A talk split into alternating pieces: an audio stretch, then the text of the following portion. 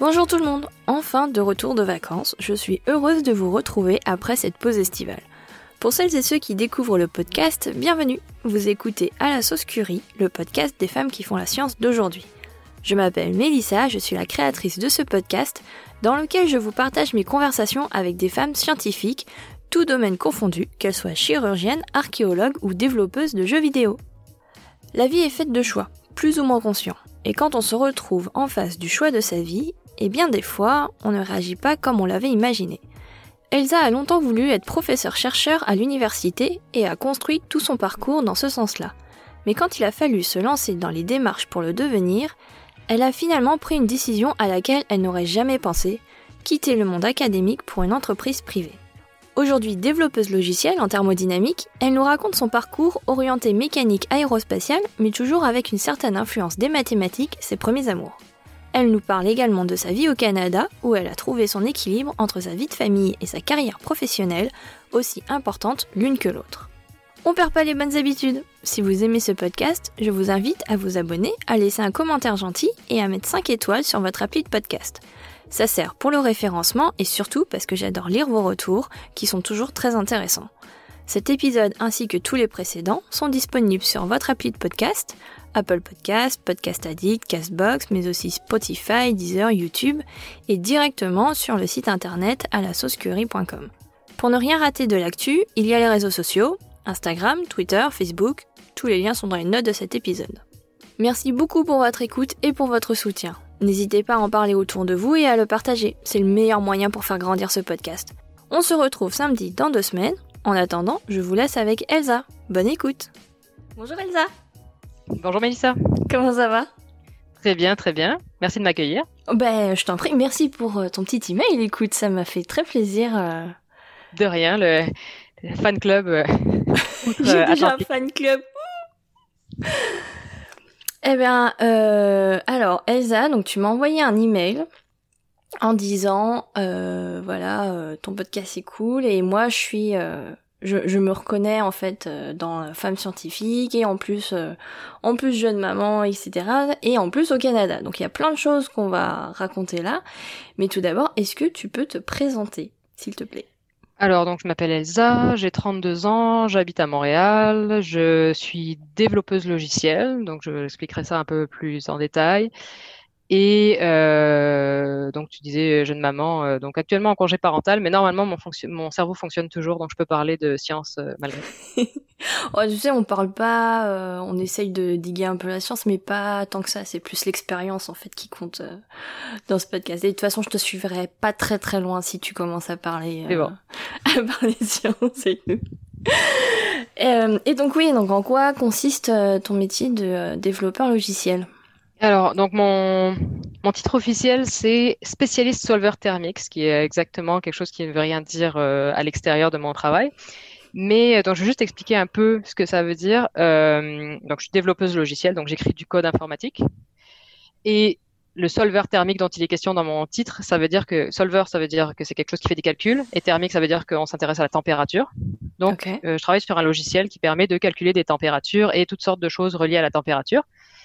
C'est un logiciel qui est en fait utilisé partout dans le monde par euh, d'innombrables ingénieurs euh, et avec plein d'applications. Mais genre pour expliquer un peu à quoi ça sert, je vais juste prendre deux exemples le, spatial, les satellites, puis euh, l'électronique qui est comme plus proche de nous. Mais mettons, mettons un ingénieur qui travaille pour créer un satellite. Il va se poser plein de questions. Il va y avoir un satellite, c'est un objet qui est quand même très très fragile. Il y a beaucoup d'instruments dedans, donc on aime bien qu'à l'intérieur du satellite, la température reste je sais pas, autour de 20-25 degrés, quelque chose de bien. Sauf mhm. que ton satellite tourne autour de la Terre. Donc de temps en temps, il est exposé directement au Soleil, donc il va monter jusqu'à 200 degrés. Et quand il va tomber derrière la Terre, il va tomber dans l'ombre, et il va être à moins 200 degrés. Mhm.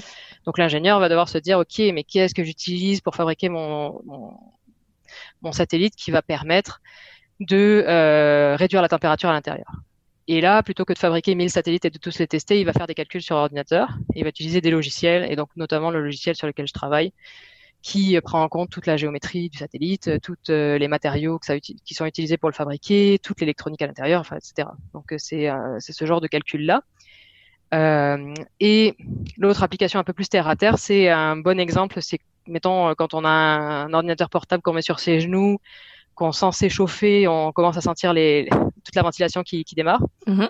Euh, ben là aussi, il y a des ingénieurs qui je dis des ingénieurs, mais des concepteurs, mettons, de manière générale, qui vont se poser des questions de, OK, mais c'est quoi la taille des ouvertures sur le côté de l'ordinateur pour laisser passer assez d'air, par exemple, pour ventiler? Donc, toutes les questions de ventilation pour réduire la température. Donc, il y a beaucoup de choses dans notre vie où on veut surtout pas que la température s'élève, mais il y a beaucoup de raisons pour lesquelles la température bouge. Et donc là, on a besoin de calculs très avancés et on a besoin de logiciels de simulation, c'est ce qu'on appelle donc simulation numérique, qui permettent d'être très précis pour prédire qu'est-ce qui va se passer à l'intérieur et quelles sont les meilleures solutions.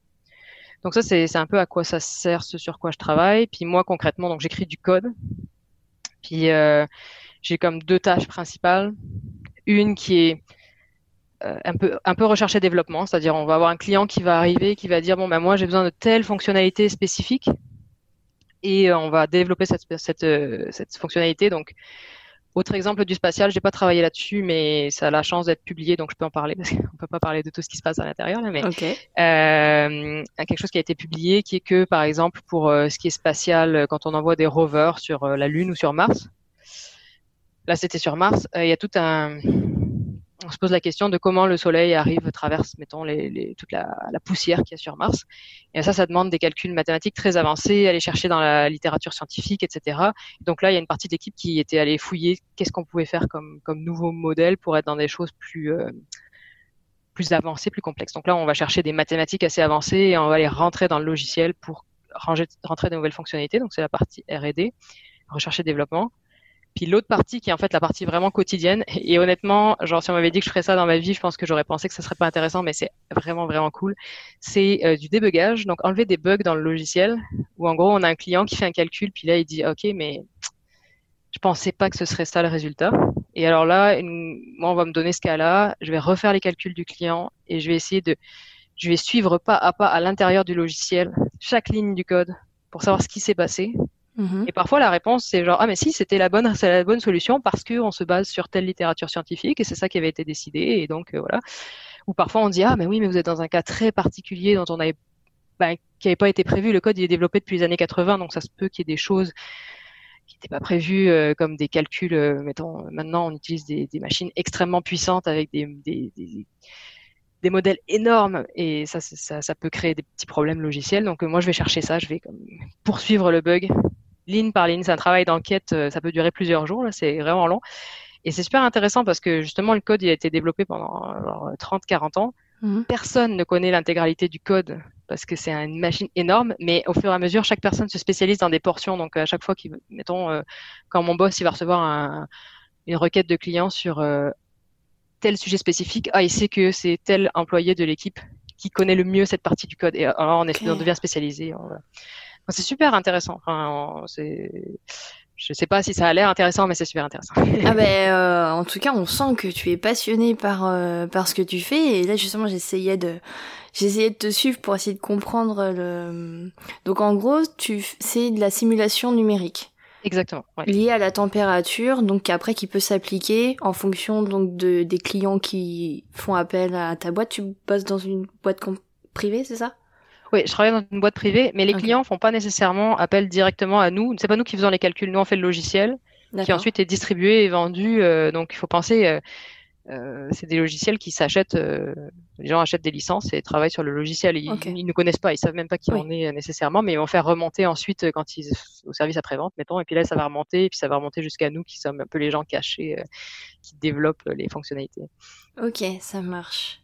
Cool. Ah, je j'ai plein de petites questions derrière. Ok. Vas-y, je te laisse. Mais euh, bah en fait, avant de passer vraiment au, au dur du sujet, même si là, je t'as énormément développé euh, et on comprend bien en fait les, les différentes euh, facettes de, de ton métier. euh, moi, je voulais savoir qu'est-ce que tu voulais faire quand t'étais petite? Euh, je voulais faire plein de choses. À la fois, je voulais être, euh, je voulais être écrivaine, donc ça c'est le genre de- d'ambition euh, d'enfant, euh, voilà. Euh, et je voulais être, je veux dire, scientifique parce que ça a comme changé plein de fois au fur et à mesure que je grandissais. Il y a eu des moments, j'ai fait un stage au, au collège euh, avec un géophysicien, donc euh, qui étudiait euh, ce qui se passait sous le sol en envoyant des ondes, etc. Là aussi, il y avait tout un aspect mathématique en dessous. Je trouvais ça super cool. Ça s'est un peu affiné en, en, grandissant. Je dirais que rendu au lycée, je voulais devenir professeur chercheur en mathématiques fondamentales. C'était un peu ah ouais dès le lycée quoi. Bizarre. Ouais, c'est ça, c'était ça mon but initial. Ça a pas dû, ça a pas, c'est pas ça que c'est qui est arrivé, mais il, reste des échos de ça ensuite maintenant. Mais ben, effectivement, si t'avais donc t'avais un attrait pour les maths, il y avait un truc avec les maths quoi. Oui. Ouais, j'adorais les maths et la physique aussi.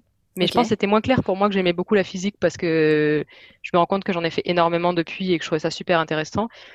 Mais je pense que si j'avais dû me définir, je disais c'était les maths. Mon truc, c'était vraiment des trucs super abstraits. Euh, genre, j'aimais ça, le côté presque philosophique, euh, vraiment abstrait des maths. Euh. Ah ouais, donc c'est vraiment le truc que tout le monde déteste en fait. Exactement, je suis très triste que tout le monde le déteste parce que je pense qu'il y a vraiment un truc qui est mal fait dans l'enseignement pour que les gens aiment pas les maths alors que alors que c'est vraiment intéressant. Mais je pense qu'on, bah, je me permets une parenthèse, mais je pense qu'on définit beaucoup les maths comme genre de, de saint graal, de qui, qui fait que les gens qui sont en échec en maths se sentent nuls et c'est, je pense qu'il y a un gros problème là-dessus parce que ça devrait pas être à la fois si important et si difficile. Je sais pas comment dire.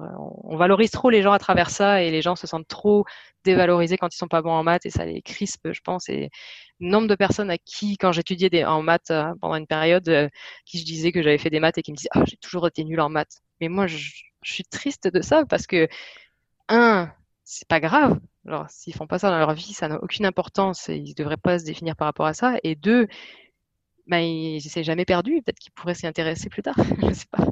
Et alors, je suis tout à fait d'accord avec toi et c'est un peu aussi une des raisons que j'ai que j'ai créé ce podcast en fait c'est parce que j'ai tellement entendu de fois dire oh ben de toute façon les sciences c'est pas pour moi parce que je suis nulle en maths oui exactement mais il y a tellement de sciences différentes où t'as pas forcément besoin des maths ou pas besoin de maths très compliquées euh, et, et, que euh, enfin bref et il y a plein de maths différents aussi, d'ailleurs, parce que les maths, euh, c'est pas un bloc euh, simple. Il y a plein de choses très, très, très, très différentes dans les maths. Euh. chacun pourrait trouver ce qui l'intéresse, je pense. Mais... C'est encore un, autre sujet qu'on pourra approfondir oh, oui, un peu plus tard. Mais oui.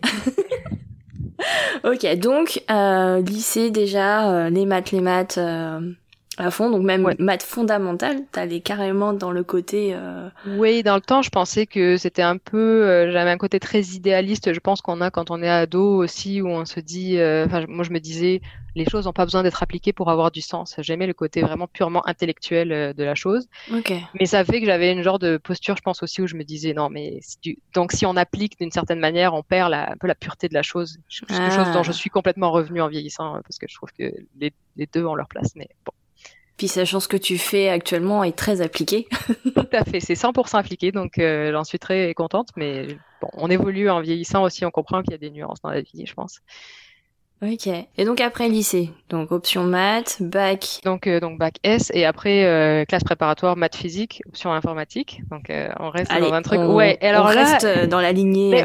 Je voudrais quand même expliquer ça parce que mais en fait, je me demandais, ça serait peut-être mieux que je fasse juste une vue d'ensemble de ce que j'ai fait, peut-être, et après on revient dans les détails, ou je sais pas ce qui est. Comme tu veux. Parce que je veux pas que ça se qu'on se perde dans les détails nécessairement, mais juste pour faire une vue d'ensemble. Juste pour faire une vue d'ensemble. Ensuite, j'ai fait donc deux ans de prépa, maths physique, option informatique. Après ça, je suis allée en école d'ingénieur euh, en aéronautique. J'ai mhm. fait euh, bah, les deux premières années, puis une année de césure où j'ai travaillé dans, j'ai fait un stage dans l'automobile, j'ai vécu en Écosse étudier. Et ensuite, je suis revenue ma dernière année d'école d'ingénieur. J'ai fait un double diplôme euh, entre cette, euh, cette école d'ingénieur et un master recherche. Et là, je suis partie en recherche. J'ai fait euh, entre les deux, il y a eu un, petit stage à Montréal qui était euh, il y a dix ans et où je suis restée. Donc, je devais faire juste quatre mois à Montréal. Donc là, je te parle de Montréal, neuf ans plus tard. voilà. Et je suis rentrée en France faire un doctorat de trois ans. Pendant le doctorat, j'ai fait six mois au Québec. Okay. Je suis revenue faire mon postdoc ici. Je suis devenue associée de recherche. Et après, j'ai quitté le monde académique, malgré le fait que, comme je te dis, ça faisait au moins 15 ans que j'avais décidé que je deviendrais professeur-chercheur. Et l'année dernière, j'ai décidé que non. Et je suis devenue développeuse logicielle. Donc, euh, donc c'est un peu ça le, le parcours global, le euh, parcours rapide, mettons. Euh, mais, on, bah, on, va rentrer plus dans les détails, mais juste pour dire un peu les choses se sont enchaînées sans j'aurais jamais pensé en commençant ça que j'arriverais là où je suis maintenant donc ça vaut voir comme tout le parcours euh, en regardant okay. dans le rétro là je pense et en gros ça c'est et pour toi tout ça ça s'est enchaîné plutôt naturellement ou il a fallu que tu fasses des choix vraiment particuliers? Bah, Je dirais qu'il y a eu des choix à chaque fois. Genre mhm. vraiment, et ça, à chaque fois, ça a été vraiment difficile et assez déchirant parce que je suis quelqu'un, même si là je parlais beaucoup des maths, mais je, je suis toujours intéressée par des milliers de choses et puis on nous oblige toujours à choisir. Hein, donc c'était un peu, euh, tu vois, même dès le bac S, euh, j'avais déjà pensé à faire un bac L, donc littéraire. je m'étais dit ah ben non, quand même, je vais aller vers les maths. Et puis euh, je fais ma prépa. Après, je voulais aller, donc je voulais aller en fac de. Je peux revenir à la prépa. Je voulais aller en fac de maths en fait. Moi après la prépa, je suis allée en prépa parce que parce que j'avais fait mon lycée un peu je trouvais tout super intéressant, mmh. mais j'avais pas travaillé très intensément nécessairement. Et je m'étais dit, si je vais à l'université, ben, ça se peut que ma méthode soit pas très développée et que je travaille pas nécessairement si fort. Euh, et en plus, j'avais un oncle qui m'avait dit, euh, ah oh, là, t'es super, euh, super bonne, tu pourrais faire l'ENS, donc l'école mmh. nationale supérieure, qui, quand tu as 17 ans, tu te rends pas compte que c'est totalement impossible de rentrer là-dedans. Mais à cette époque-là, je m'étais dit, ah ben oui, super. Je suis rentrée en prépa ça, ça a été vraiment difficile. J'ai passé, après, à la sortie, en gros, le, sas de la prépa fait qu'en sortant, j'ai décidé que pas de fac de maths, j'allais en école d'ingénieur et que j'ai abandonné tous ces trucs. Déjà, le côté fondamental était déjà un peu parti à, ce moment-là. La, prépa, ça a été un peu, euh, à la fois, euh, j'étais super contente parce que ça allait justement très, très, très vite. C'était mhm. hyper intense. C'était mhm. les maths, c'était hyper intéressant. Enfin, c'était hyper stimulant et c'était absolument épuisant et c'était absolument trop et c'était vraiment. Ça a été genre, je me suis dit bon, ok, là j'ai atteint ce que j'avais à atteindre en maths fondamentales. Je ferai pas ça dans ma vie et donc euh, j'ai là ça a été le choix. Mais tu vois, c'est un choix qui est devenu un peu naturellement. Je me rappelle pas m'être dit à un moment ok c'est fini, mais je me rappelle quand même quand je suis rentrée en école d'ingénieur j'ai essayé de m'inscrire en fac de maths en parallèle et à ce moment-là, j'ai compris que c'était fini. J'étais passée à autre chose dans ma vie. ah ouais, mais enfin, t'as voulu donc t'as voulu faire une fac de maths en parallèle de ton école d'ingénieur et pas que fac de maths.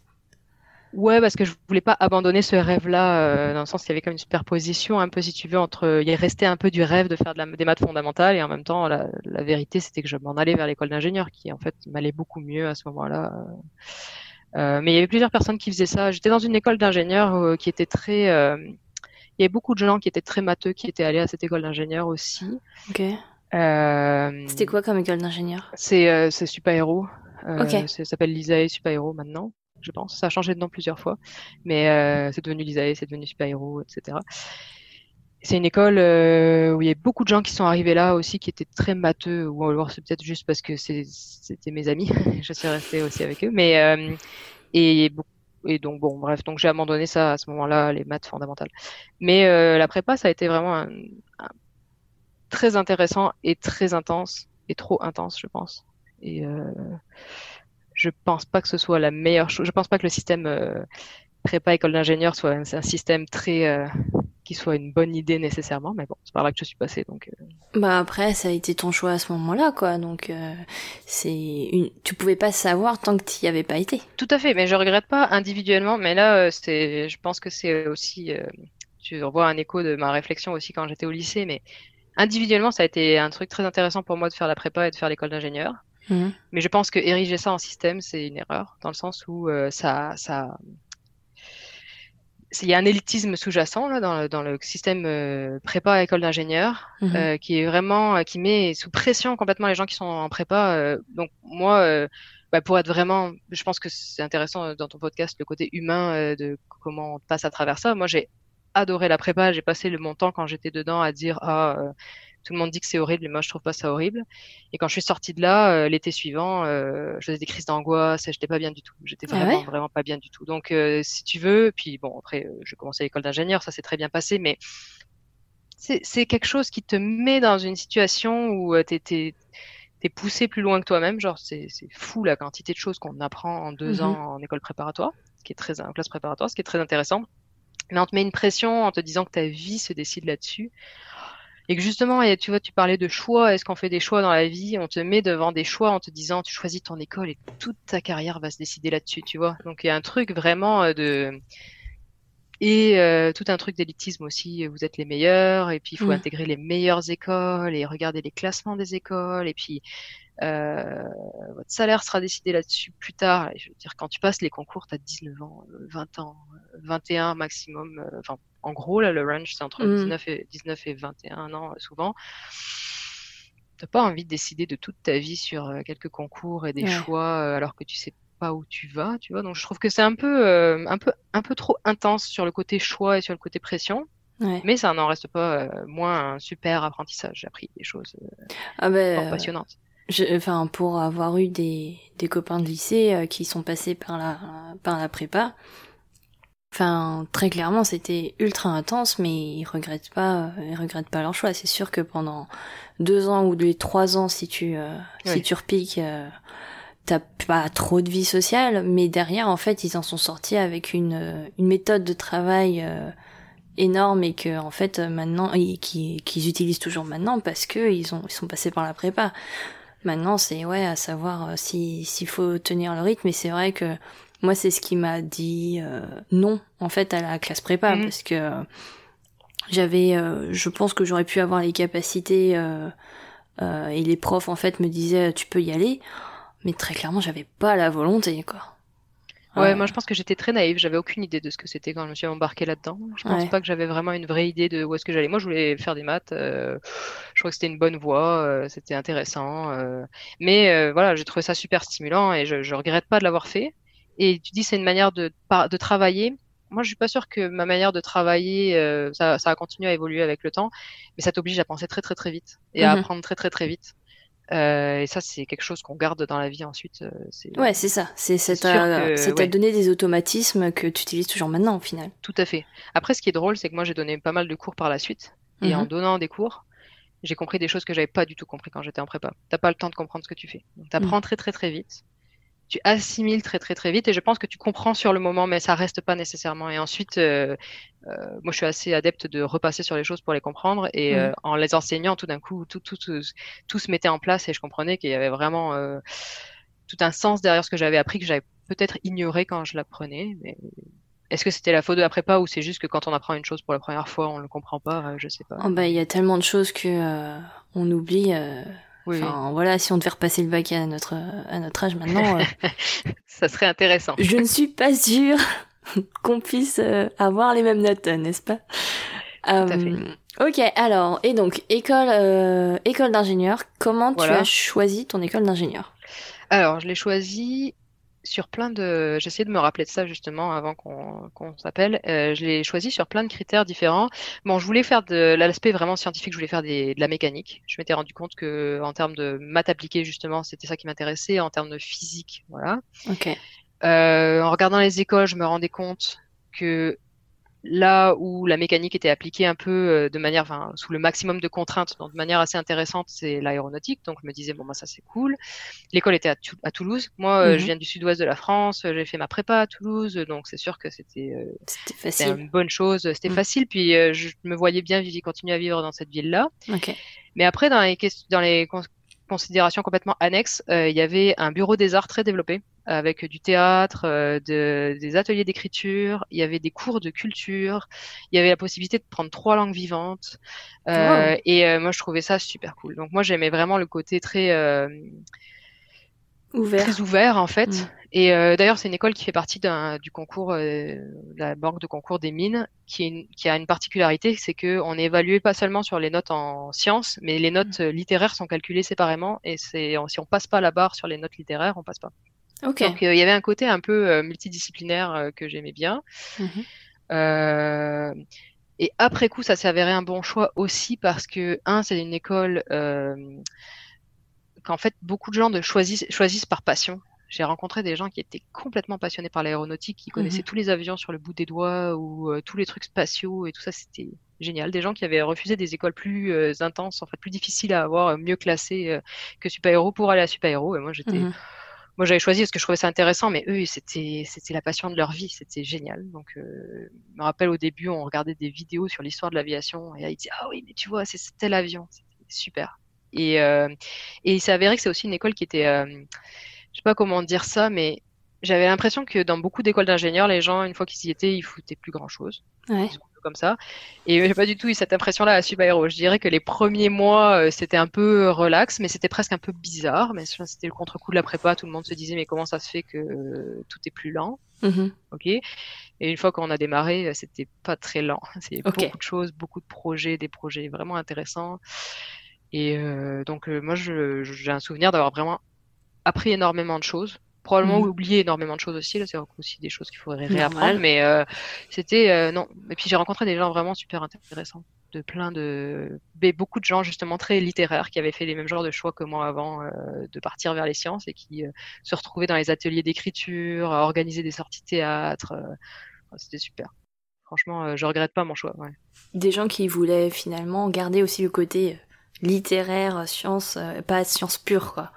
Exactement. Ouais, c'est Mhm. ça. Donc euh, ça, c'était super riche, je trouve, euh, comme, euh, comme truc. Voilà. Comme quoi, quand on peut faire les deux. voilà. Comme quoi, on peut faire les deux. Euh, évidemment, pas au même niveau que ça. Je pense que c'était une de mes grandes naïvetés. C'est drôle, j'ai entendu quelqu'un dire ça dans un de tes podcasts. Je sais plus qui c'était, mais euh, que euh, elle voulait faire, je sais plus si c'était du dessin ou des lettres ou comme ça. Puis elle s'était dit, ah, c'est plus facile de continuer l'art à côté, puis d'aller faire des études scientifiques. Moi, je Mhm. m'étais vraiment dit ça. Mhm. Et en même temps, je me rends compte maintenant, des années après, que c'était bien naïf de penser, enfin que ça représentait un peu mon engagement dans chacun des deux. C'est-à-dire que jamais j'aurais le même niveau artistique, euh, que ce soit en lettres ou en musique, Mhm. que, que si j'avais fait des études dans ce niveau-là. Mais peut-être que ça me suffisait sûr. aussi. Ouais. Mais euh, bon, c'était un peu naïf de penser qu'on pouvait avancer dans les deux. Mais c'est à sa Après- manière. On fait l'équilibre dans la vie euh, qu'on trouve. Ouais, et puis après, rien ne t'empêche euh, plus tard euh, de, euh, si ça t'intéresse toujours et que t'en as marre de ton métier actuel, hop, bah, tu, euh, tu peux reprendre des études ou rebifurquer vers euh, le côté un peu plus littéraire. euh. Oui, Voilà. ça j'en ai déjà parlé à ma femme un jour de partir en université de musique. Elle m'a regardé droit dans les yeux. Elle m'a dit ouf, peut-être pas parce que si je perdais mon salaire, je on a...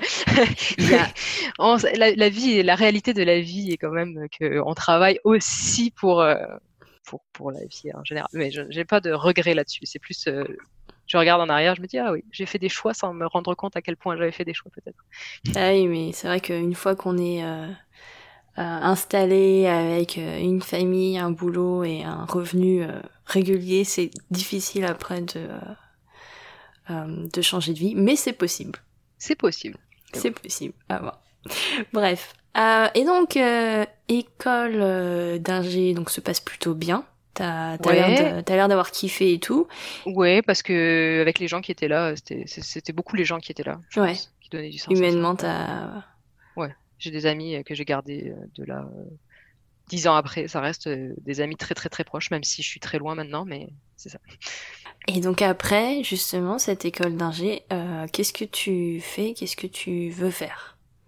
Ben, donc pendant l'école d'ingé, je me pose des questions parce que c'est très intéressant l'aéronautique, mais je, je trouve qu'il y a trop d'aéronautique. C'est une école vraiment en aéronautique. Et là, je me dis, oh là là, je vais aller voir un peu ce qui se passe ailleurs. Et je pars en, en année de césure.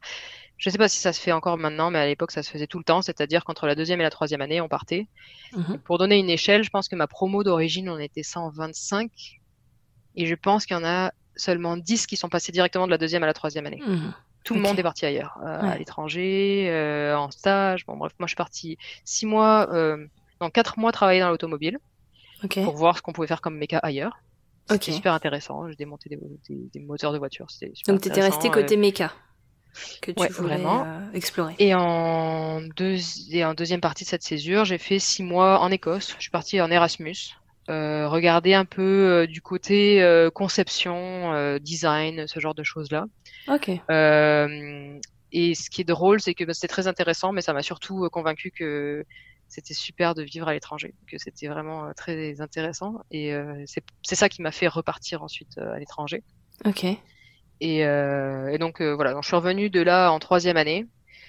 Et c'est très intéressant cette troisième année, justement quand tout le monde revient après avoir vécu plein de choses différentes. Euh, Il y Mhm. avait une telle qui avait décidé d'écrire un roman, il y avait quelqu'un qui était parti faire euh, genre des choses du vélo, il y avait des gens qui étaient qui avaient fait des stages, mais des stages très longs euh, de dix mois, donc ils avaient, enfin, tout le monde était très mûri, je pense, par ça. Mhm. C'était très intéressant. Et moi j'ai fait une j'ai fait un master recherche en même temps que ma deuxième, ma dernière année Parce que je voulais faire une- un doctorat. Donc à ce moment-là, je pense que j'ai décidé que je voulais faire un doctorat. Je sais pas quand est-ce que j'ai décidé ça, mais là aussi, je voulais depuis longtemps faire de la recherche, être professeur chercheur, etc. Donc euh, c'était logique. Et euh, donc là, j'ai commencé ma dernière année, je l'ai passé à aller frapper à, aux portes des labos euh, de structure, donc de mécanique, euh, pour leur dire ok, avez-vous un doctorat pour moi, s'il vous plaît? Ok. Et j'avais décidé la mécanique parce que ma première année, je me rappelle d'un cours où tout d'un coup j'ai découvert un truc qui s'appelle la mécanique des milieux continus et euh, c'est donc c'est une, une approche de la, mat- de la mécanique. Et là, il y avait plein de maths partout et je me suis dit oh waouh c'est super cool c'est les deux en même temps c'est super intéressant physiquement et c'est super intéressant mathématiquement c'est là que je veux aller et ça m'a suivi ensuite par la, par la suite euh, donc, euh, donc bon, voilà, c'est un peu ça qui m'a décidé. Ensuite, j'ai décidé de partir dans ce qu'on appelait la- les structures, la mécanique, euh, euh, les vibrations. Et je suis partie faire une thèse sur les vibrations. Mais avant ça, j'ai fait mon stage de fin d'études. Euh, et euh, mon stage de fin d'études était un genre de, de- un peu de quadrature du cercle, c'est-à-dire que je voulais à la fois valider mon master recherche, donc il fallait que ce soit de la recherche. Mhm. Je voulais valider mon diplôme d'ingénieur, donc il fallait que ce soit appliqué et euh, préférentiellement à l'industrie. Mhm. Et j'avais une double spécialisation en structure et dans les moteurs d'avion. Et j'ai trouvé un laboratoire qui faisait des structures de moteurs d'avion à- Montréal et qui était qui faisait de l'application en fait de recherche pour l'industrie. Donc c'était super. Donc je Parfait. suis allée faire mon stage là-bas pendant quatre mois là et euh, à Montréal et deux mois en Belgique euh, chez l'industriel en partie en, en question. Ok. Euh, le stage était intéressant, ça s'est pas super bien passé parce que c'était difficile humainement avec les gens avec qui je travaillais. Ok. Ça s'est très bien passé sur la fin. là. Je me suis super bien entendue avec les gens de l'industrie avec qui j'ai travaillé, mais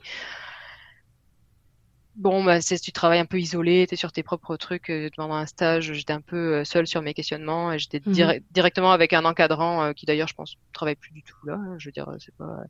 Et c'était, on avait un peu une incompatibilité de, de caractère et ça a été un peu bizarre.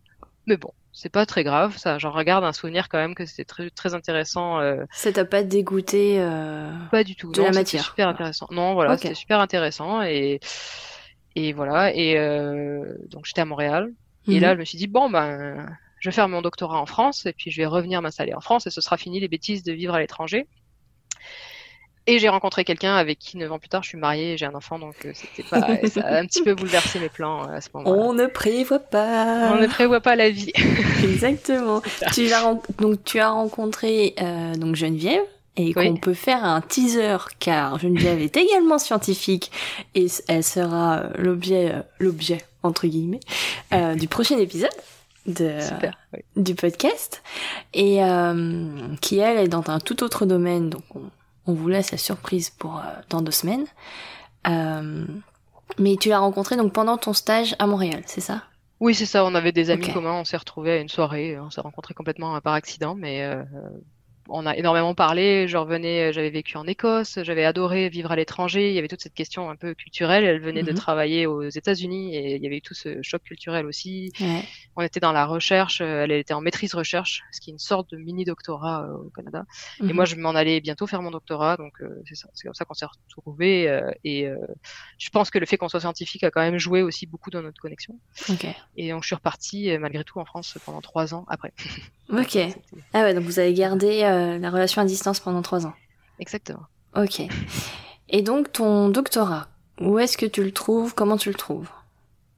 Alors, comme je disais, pendant mon master, pendant en fait ma dernière année et mon master recherche, je frappais un peu euh, aux portes des différents euh, labos. Mhm. Donc tous les labos de super-héros étaient au courant que je me cherchais un doctorat. Puis je, je- je regardais aussi les offres, etc. Mais euh, et je sais, un jour, euh, je pense qu'il y a un, un prof que je connaissais pas du tout, en fait un, un chercheur que je connaissais pas du tout, qui vient me voir et qui me dit, il paraît que tu cherches un doctorat. euh, et euh, et c'était mon directeur de thèse. Je, je ne savais pas à ce moment-là, mais euh, et c'était quelqu'un, c'est quelqu'un que j'aime énormément et qui euh, qui a un contact très simple et très euh, pas du tout flamboyant par rapport à beaucoup de chercheurs et de professeurs que j'ai rencontrés par la suite. Et donc c'était presque un peu bizarre. Il m'a amené dans son labo et il m'a juste montré un, matériau sur lequel il travaillait. Je j'expliquerai un peu après. Il m'a dit bon bah on en cherche quelque chose, ça peut être intéressant et c'était vraiment un genre de contraste entre un type très calme et en même temps qui montrait des choses dans le labo qui était super intéressé par toutes les petites démonstrations qu'il me faisait. C'était super, super intéressant et euh, je me suis dit que ça serait vraiment cool de faire ce, ce doctorat avec lui. Et pendant que j'étais en stage à Montréal, j'ai appris que j'avais eu le financement. Enfin, ils étaient en train d'appliquer sur un financement euh, Mhm. public. Ok. Et donc, euh, il m'a dit, bon, je te donne la priorité si tu veux ce doctorat. euh, voilà. Donc, euh, Cool. donc ça a été ça. Et euh, ouais, c'était euh, c'était vraiment bien. C'était, euh, comme je dis, un- je parle du financement parce que c'est un financement public, ce qui change beaucoup de choses par rapport à- au type de recherche qu'on fait souvent. Le, le financement change beaucoup et là, c'était une recherche complètement exploratoire. Ok, donc Euh, plus euh, une recherche fondamentale euh, sans application particulière derrière. Euh, mais en fait, il y a des applications, il y avait une idée d'application à long terme, il y avait un peu le cadre de l'aéronautique toujours, là, on Ok. est toujours, c'est toujours à Super Héros, là, on s'entend que je suis restée à Toulouse pendant 10 ans, finalement, après être venue juste deux ans pour ma prépa. Et, euh, mais c'était euh, très très loin de l'application concrète, genre, genre de, parce que quand on est dans l'aéronautique, après, tout ce qui est certification et tout ça, on n'était pas du tout là-dedans. Mhm. Et euh, d'une certaine manière, en gros, le point de départ, on m'a dit bon ben il y a un doctorant qui a développé un matériau, donc euh, euh, de la- une sorte de matière. Euh, on pense que ça serait intéressant pour les vibrations. Euh, c'est ça. Et voilà. Et à partir de là, euh, débrouille-toi un petit peu pour essayer de trouver un fil conducteur vers, où tu t'en vas. D'accord. Ayant ensuite travaillé en recherche, je sais que mes directeurs de thèse avaient une bonne vision de où est-ce qu'on s'en allait, mais ils m'ont pas dit. D'accord. Et puis, ils m'ont laissé un peu explorer mon truc et tout. C'était super intéressant. Je pense qu'ils avaient une meilleure vision que ce que je voyais à cette époque-là, mais euh, puisque j'étais de l'autre côté du décor par la suite. Mais euh, voilà. Euh, et donc, c'est, ben, je peux expliquer justement un peu le sujet Ouais, du ouais, je veux bien. Euh, je vais commencer par le titre qui fait un peu peur. Je vais expliquer pour qu'on comprenne ce que ça veut dire. Mais le, le titre, c'était Amortissement non linéaire des structures sandwich à matériaux d'âme en fibres enchevêtrées. Ok. Donc, j'ai travaillé sur l'âme des sandwichs. Sur l'âme des sandwichs. Ah bah voilà, tout de suite. Tout de suite, on comprend mieux.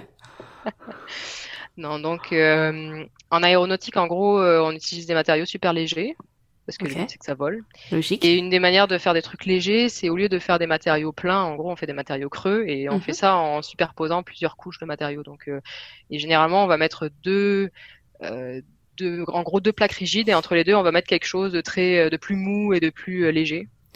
Un, Et donc, un comme on peu deux comme trucs- les cartons?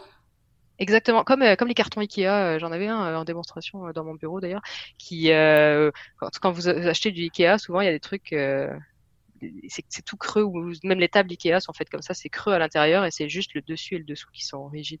D'accord, ok. Moi je voyais euh, quand on a quand on reçoit un paquet, tu sais, t'as le carton, juste le carton Ah oui, d'emballage. aussi oui. Euh, quand tu regardes sur la tranche, tu vois en fait qu'il y a entre les deux couches, t'as t'as une petite ondulation en fait.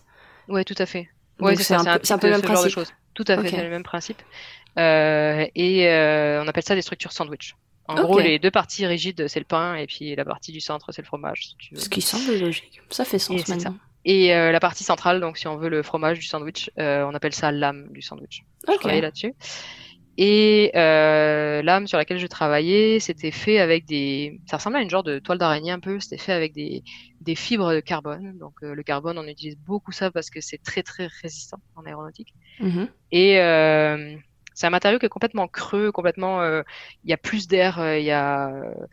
Euh, je me rappelle plus quelle était la propre, mais en gros, il y a plus que 90% d'air dans ce matériau-là. Puis on a des fibres.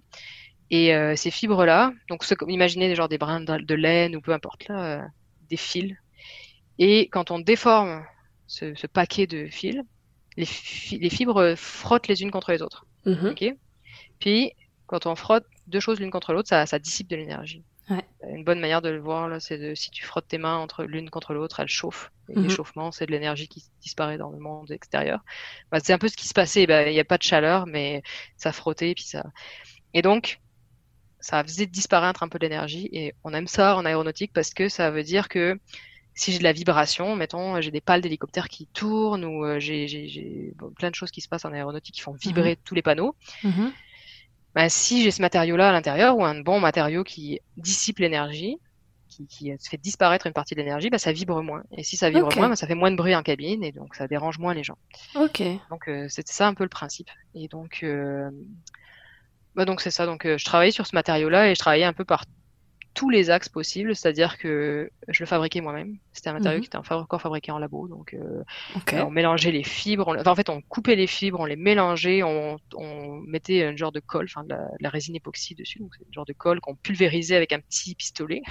Et après ça, on le mettait en forme et puis on le cuisait pendant un certain nombre d'heures et tout ça. Donc c'était super. euh, je faisais le matériau moi-même. Un peu système D, quoi. Enfin, tu Oui, tout à fait. C'était vraiment purement. C'est pour ça que je dis qu'on est très très très très loin de, l'application aéronautique où il y a hyper beaucoup d'exigences. Là, on n'est pas du tout dans ce genre d'exigences là. Mhm. Et puis euh, donc c'est ça. Donc euh, moi je le fabriquais, je le testais. Mais il fallait Mhm. créer les bandes d'essai qu'on testait parce que c'était pas des choses standards. Mhm. Euh, puis après, on, on partait du, de petits morceaux, puis on allait vers des plus gros morceaux avec justement une plaque de chaque côté pour essayer de savoir qu'est-ce qui allait se passer. Puis à partir des mesures que je faisais, je développais les modèles mathématiques qui décrivaient ce qui se passait. Et ensuite, je programmais le, je programmais informatiquement les équations mathématiques pour voir si ça se comportait comme ce qu'on mesurait. Ok. Ah oui, donc là, t'as ouais. déjà une notion de programmation que t'as appris pour cette thèse ou que t'avais déjà euh, eu des notions avant dans tes stages ou euh, Euh, à l'école? Non, en fait, ça s'est un peu perdu, je pense, dans ce que je racontais. Mais en gros, quand j'étais en prépa, j'avais une option informatique déjà. Donc, 17 d'accord. ans, j'ai commencé à coder. Quand j'étais en école d'ingénieur, j'ai fait des- une option informatique un peu par accident. C'était pas ça que je voulais faire, mais il se trouve que personne voulait le faire et je l'avais mis euh, genre en deuxième position dans mes choix, donc on m'a envoyé là. C'était très intéressant. Pas ça que j'avais prévu, mais c'était intéressant. À Supahero même, dans le programme un peu central, euh, enfin le, La base sans- du... hors option, la base, Ouais. enfin ouais, le, Tronc commun. c'est ça qu'ils appelaient, ouais, c'est ça. Euh, Il y avait pas mal de programmation. On avait Ok, programmé euh, pas mal de choses. Et mon stage de fin d'études, c'était quand je parlais de transfert, en gros, d'un labo, le labo de Montréal, à une industrie qui était en Belgique. Mhm. C'était euh, en fait traduire un code informatique de labo pour le rendre utilisable dans une industrie. Donc je faisais Ok. déjà la programmation informatique à ce moment-là. Mais dans ma thèse, c'était devenu vraiment secondaire, dans le sens que je codais plus dans l'idée que je voulais voir ce que donnaient mes, mes équations, mais je réfléchissais pas nécessairement à euh, il faut que le programme tourne vite, il faut que le programme tourne bien. Euh, on apprenait parfois des heures pour probablement rien, rétrospectivement. Je sais pas Mhm. si c'était très efficace mon truc, mais ça n'avait aucune importance parce que ça tournait et puis moi je réfléchissais plus aux équations et tout ça, donc c'était plus une illustration. Ok. Et euh, c'était super intéressant. Et euh, d'ailleurs, euh, on en revient à ce qu'on dit depuis le début, mais ma directrice de thèse m'a avoué à la fin que j'avais un directeur et une directrice, Mhm. que c'était parti beaucoup plus vers les maths appliquées que ce qu'elle avait imaginé initialement, mais que c'était c'était ça, une thèse, c'était euh, c'était le caractère de, de, de- De d'étudiant l'étudiant. qui Bah faisait bouger. Moi, je suis complètement d'accord avec ça, mais je- j'ai observé toutes sortes d'attitudes de professeurs face aux déviations des étudiants euh, par la suite. Mhm. Et euh, c'est ça. Mais donc j'ai fait un peu dévier ça euh, vers là, c'était ouais, vraiment intéressant. Et pendant ma thèse, ma copine étant toujours à Montréal, je suis partie Mhm. six mois faire un stage à Montréal. J'ai trouvé un labo, un autre labo, voilà où j'avais fait ma, mon stage. Bon, ça avait l'air sympa. Je me suis dit bon ben pourquoi pas. J'ai contacté une prof qui s'est avérée une prof super passionnante, vraiment vraiment cool. Et euh, je suis allée faire six mois de recherche avec elle pendant ma thèse Super intéressant. Et euh, pendant à la fin de mes six mois, je lui ai dit bon, écoute, je t'ai dit que je venais pour la recherche. En fait, j'ai quelqu'un ici et ça serait bien que je monte un postdoc avec toi pour rester ici. Ah, Et on a monté un postdoc ensemble pour que je reste à Montréal. T'avais ta petite idée derrière la tête. oui, c'était euh, un bon plan. On a bien fait ça. euh, et c'était super. En fait, je l'aurais pas fait si je m'étais pas entendu avec nécessairement, dans le sens que c'était aussi un bon test. Travailler six mois avec quelqu'un avant de s'engager Ouais. pour deux ans, c'est une chance qu'on n'a pas toujours. Et donc, je suis revenue euh, faire mon postdoc par la suite euh, avec elle. Donc, Ok. euh, ma thèse, euh, c'est à peu près ça. Ça a été vraiment super et j'ai eu vraiment des super directeurs de thèse. Donc, euh, c'est quand même une chance et ça change beaucoup de choses. Ouais. Non, c'est vrai que S'entendre Ça- avec ses directeurs de thèse, c'est précieux. Ouais, surtout que euh, c'est pour trois ans, que c'est un sujet qui est vraiment personnel en fait pour l'étudiant et que euh, t'es en général super investi et que si euh, et que si tu t'entends mal avec les directeurs de thèse, euh, enfin ce qui arrive un peu plus souvent que que ce Qu'on que ce qu'on voudrait. Euh, Enfin, c'est quand même un ouais, c'est quand même super de pouvoir s'entendre. euh, qui, qui t'ait laissé en fait euh, cette liberté justement d'orienter ton sujet thèse un peu comme tu le voulais car euh, s'ils n'avaient pas prévu euh, que ça parte euh, dans des maths appliquées comme tu l'as fait c'est qu'ils t'ont laissé en fait au final la direction un petit peu le, le choix de d'orienter ta thèse comme ça Ouais, il me laissait, il me laissait la... Je pense que mon directeur de thèse avait peut-être plus l'idée que ça irait vers là que ma directrice de thèse, mais euh... mais oui, ils étaient, enfin, ils me laissaient vraiment apporter mes idées. Euh... Euh... C'était super intéressant. Puis c'était, je me rappelle que sur le moment, j'avais trouvé ça frustrant initialement, et je me rends compte à quel point c'était enrichissant, qui est que je me rendais compte qu'en fait, ils savaient, ils connaissaient pas la moitié des choses sur lesquelles je travaillais. Mhm. ce qui est en fait normal, mais euh, ce qui était un peu déstabilisant parce qu'il y avait d'autres labos où je me rendais compte que les étudiants ils travaillaient un peu sur les mêmes sujets euh, de manière récurrente, puis euh, Mhm. les profs étaient très experts là-dedans. Moi, je pense que mes, mes directeurs de thèse étaient plus exploratoires. Ils étaient prêts à Mhm. partir sur des choses où euh, aucun des deux n'avait expertise. Ma directrice de thèse était très matériaux, c'était elle qui avait lancé ce, ce matériau-là. Le Mhm. directeur de thèse était très structure, les vibrations. Aucun des deux ne connaissait le sujet de l'autre. Et la partie sandwich, euh, je- aucun des deux connaissait ça vraiment bien. Donc c'était toute une découverte pour tout le monde et c'était vraiment, vraiment intéressant. Ouais, c'est cool ça. Et donc, la transition vers le postdoc est toute trouvée.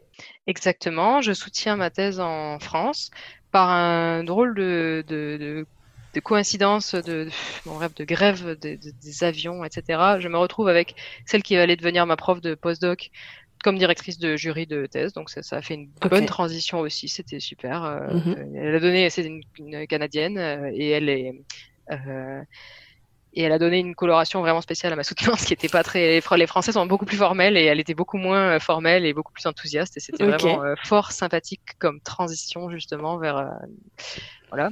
Et après je suis pas, je suis partie en postdoc et ça a été vraiment difficile. Ah. La thèse c'est difficile parce que t'es face à toi-même etc. Et je pense que quand tu arrives à la fin, moi j'arrivais à la fin de ma thèse en me disant bon bah le, le difficile et ce qui est difficile est passé.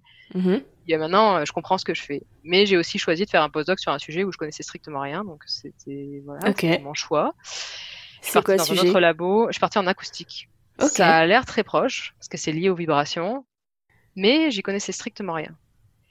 Je, je sais pas comment dire, j'ai vraiment dû tout apprendre sur le sur Mhm. le terrain. Et il se trouve que la prof qui m'encadrait à ce moment-là est partie en France en année sabbatique. Euh, Les profs au Canada partent en année sabbatique tous les 7 ou 8 ans. On appelle ça une année sabbatique, mais c'est pas une année sabbatique où ils travaillent pas, c'est une année où ils travaillent ailleurs. Donc ils, Oui, ils deviennent, ils sont un peu en- à disposition en fait et ils partent. euh, voilà. Cette prof est d'ailleurs partie travailler avec mon ancien directeur de thèse parce que j'avais créé une genre de collaboration entre les deux labos. Euh, et ils s'étaient super bien entendus, ils se sont mis à travailler ensemble. C'était très cool. Deux personnes que j'aime beaucoup euh, qui travaillent encore ensemble maintenant. Trop bien. Et je me suis retrouvée toute seule. Et c'était un projet avec une entreprise qui n'avait jamais fait de recherche sur un sujet que je ne connaissais pas sans la prof qui m'encadrait. Et ça, ça a été, euh, ça a été toute une expérience euh, très enrichissante après coup, mais un peu, un peu désespérante sur le moment, je dois dire quand même. Petit moment de solitude. Petit moment de solitude de OK, qu'est-ce qui fait que je me lève le matin et que j'arrive dans ce labo où il y a presque personne et où je travaille pour des gens qui ne savent pas nécessairement ce que je fais et, et où moi-même j'ai aucune idée de ce que je fais, tu vois, et en fait, c'est tout à fait normal dans le sens que tu quand tu commences un nouveau sujet, tu passes toujours énormément de temps à comprendre ce Mhm. sur quoi tu vas travailler, mais tu as peut-être besoin de quelqu'un qui te dit mais non, c'est bien, tu es en train de travailler et d'avancer. Mhm. Et quand tu es seul, tu te dis oh mon dieu, je suis complètement perdu. Ouais. Et euh, il s'avère qu'en fait, pas tant, parce que ça s'est super bien passé. Au bout de deux ans, en fait, le projet était sur deux ans. Je m'entendais très très bien avec cet, industrie, cet industriel. Les gens avec qui je travaillais, euh, ils étaient contents. euh, j'ai découvert plein de choses que je connaissais pas. Mhm. Euh, mais le début a été un peu dur. Et euh, ce qui était super intéressant, c'est que je me suis retrouvée à avoir plein de responsabilités que j'avais pas avant, au fur et à mesure de ce postdoc. Ok. Et ça, c'est vraiment dans la catégorie des choses qu'on enfin, où je trouve que on peut jamais prévoir qu'est-ce qu'on va découvrir. euh, Je me rappelle qu'en thèse, quand je voyais les profs qui encadraient, bon, encadraient les étudiants, je pensais bien que ça m'intéresserait, mais Mhm. qui demandaient des financements, qui finalement ils faisaient jamais de recherche, ils étaient jamais en train de faire de la recherche eux-mêmes. Ouais. Et moi, je me disais, mais c'est l'horreur, enfin, c'est pas du tout ce que je veux faire. Mhm. Et je me suis retrouvée à commencer mon postdoc, à faire des demandes de financement, et à faire de la planification, et, et à gérer aussi du risque, dans le sens que euh, j'ai eu un étudiant que j'encadrais qui a démissionné, Mhm. parce que, euh, ben parce que bon, il faisait une maîtrise, il voulait, il- finalement, il a décidé de fonder son entreprise et il est parti. Et on s'est- quitté en bon terme, mais ça fait un gros changement dans un projet. Donc, gros- grosse gestion de projet et j'ai trouvé ça super intéressant. J'ai trouvé ça difficile aussi, euh, la partie d'émission, c'était difficile, mais euh, parce que je m'étais attachée à cet étudiant, euh, Mhm. c'était le premier étudiant que j'ai encadré, Bah euh, je, voulais, oui. je voulais qu'il réussisse sa maîtrise. Bon, et, et donc ça a été un, vraiment un apprentissage super intéressant que en fait il y a plein d'autres aspects dans la recherche qui étaient intéressants. Puis je- j'ai enseigné aussi l'acoustique. Donc Mhm. un an après être avoir commencé un postdoc où je comprenais absolument rien à ça, je- j'étais en fait l'enseignante du cours d'acoustique, donc c'était super intéressant aussi. Mhm. Et, euh, et donc euh, dans- ça s'est bien passé. Et à ce moment-là, pendant que j'étais dans mon postdoc, un autre prof est arrivé dans l'équipe qui faisait partie du labo où j'avais fait mon stage à la fin de l'école d'ingénieur. Et qui m'a dit, Ok. Hey, tu te rappelles de moi? Je suis un nouveau prof et j'ai besoin d'un associé de recherche. Et mon ancienne prof euh, avec qui je faisais mon postdoc me dit, Hey, moi aussi j'ai toujours besoin d'un associé de recherche, mais en même temps, aucun de nous ne peut payer un associé de recherche à temps plein. Ouais. On te prend chacun mi-temps. Et hop, c'est comme ça que je me suis engouffrée dans l'opportunité suivante. Toute ma vie est faite de, de choses qui s'enchaînent comme ça. euh. Et en même temps, ça se passe souvent comme ça. Oui, tout à fait. Et c'est ça qui est intéressant. On fait jamais des choix. Il n'y a pas jamais un moment où vraiment qui est le point tournant où on se dit là, tout a changé. Mm. Vraiment, les choses s'en viennent euh, naturellement. Donc c'est ça. J'ai commencé à travailler avec ce prof. J'ai travaillé avec la prof euh, avec qui j'avais fait mon postdoc. Je suis revenue dans les moteurs d'avion. Et pendant trois ans, j'ai été associée de recherche. Donc j'ai continué à faire de la recherche un peu moi-même, je veux dire dans le sens vraiment. euh, Ton je projet. programmais des choses. Ben mon projet, non, mon projet avait disparu, mais euh, je travaillais sur les projets des profs, si tu veux. Ok. Je, je faisais, on avait des partenaires industriels. Je travaillais pour les partenaires industriels. J'encadrais les étudiants. Mhm. J'écrivais des articles plus ou moins. Mhm. et euh, et c'est ça. Et l'année dernière, je suis arrivée, ça faisait cinq ans que je travaillais dans ce labo avec les deux profs. Donc j'avais fait deux Mhm. ans de postdoc, trois ans d'associé. Mhm. Ça faisait huit ans que j'avais commencé ma thèse. Je Mhm. m'étais toujours dit que je deviendrais prof-chercheur et en même temps, je sentais le temps commencer à s'écouler et je me disais, mais c'est le moment où il faut essayer de devenir prof. Ok. Et au début, je me disais, mais j'ai pas le dossier pour ça, j'avais pas assez de publications, euh, j'étais pas assez, je me sentais pas assez bonne pour ça. Et un jour, j'ai commencé à publier plus et mon dossier a commencé à s'étoffer et je me suis rendu compte que j'étais encore plus angoissée parce que je me disais, si ça se trouve, ça peut marcher et finalement, c'est peut-être pas ce que je veux. Malgré des années et des années et des années à aller dans cette direction, je me suis dit, Mhm. en fait, j'étais déjà arrivée là où je voulais aller, dans le sens que être associée de recherche, je faisais tout ce que je voulais faire. Dans... J'encadrais les étudiants, j'enseignais, je faisais de la recherche. C'était super.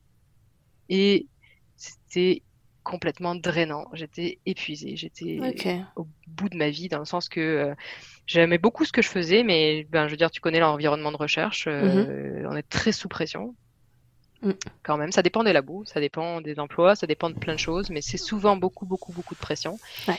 Et je regardais les deux profs avec qui je travaillais, qui ont deux manières de travailler qui ont vraiment rien à voir l'un avec l'autre, et qui malgré tout avaient l'air de tous, tous les deux travailler 70 heures par semaine, comme à peu près Ouais. tous les profs que j'avais autour de moi, et qui avaient l'air très passionnés par ce qu'ils faisaient, et qui avaient l'air, euh, enfin, je veux dire, ils avaient l'air vraiment à leur place, et j'essayais de m'imaginer à leur place, puis j'arrivais à imaginer ce que je ferais, par exemple, euh, comment moi j'encadrerais les étudiants. Je sentais que j'avais pas le même style, j'aimais beaucoup beaucoup faire ça, euh, et je me rendais compte que c'était juste un- que c'était beaucoup trop pour moi. C'était inimaginable pour moi de m'imaginer dans une carrière de prof parce que ça demandait de sacrifier tout ce qu'il y avait autour. Ouais. Ces profs-là, j'avais l'impression, malgré le fait que je trouvais super intéressant ce qu'ils faisaient, qu'ils avaient ça laisse aucune place à la vie à côté, quoi. Ouais. Pourtant, euh, je veux dire, il y en a qui ont des enfants, euh, des, des conjoints, conjointes, euh, euh, il y en a même qui ont des passions à l'extérieur, mais la plupart ont quand même l'air de mettre toute leur énergie vers ça. Et ça, pour moi, c'était quand même un peu dangereux. Je trouvais que moi, je suis quelqu'un qui aime beaucoup faire des choses à l'extérieur et je me disais, Ouais. ça demande un investissement total. Mhm. Et il y a aussi, puis t'es pas sans le savoir, euh, celui que t'es en recherche aussi, mais il y a de moins en moins de postes de prof. C'est très très très très difficile de trouver un poste de prof. Même Et au donc il faut Canada. absolument le vouloir, même au Canada. C'est Ouais. très très très difficile. Donc il faut le vouloir à 100%. Et puis une fois, si tu l'as et que tu te rends compte que c'est pas pour toi, ben c'est un peu tard parce que tout le monde veut ta place. Donc euh, tu peux pas juste dire ah finalement je m'en vais. Non, t'as la chance incroyable d'avoir ce poste.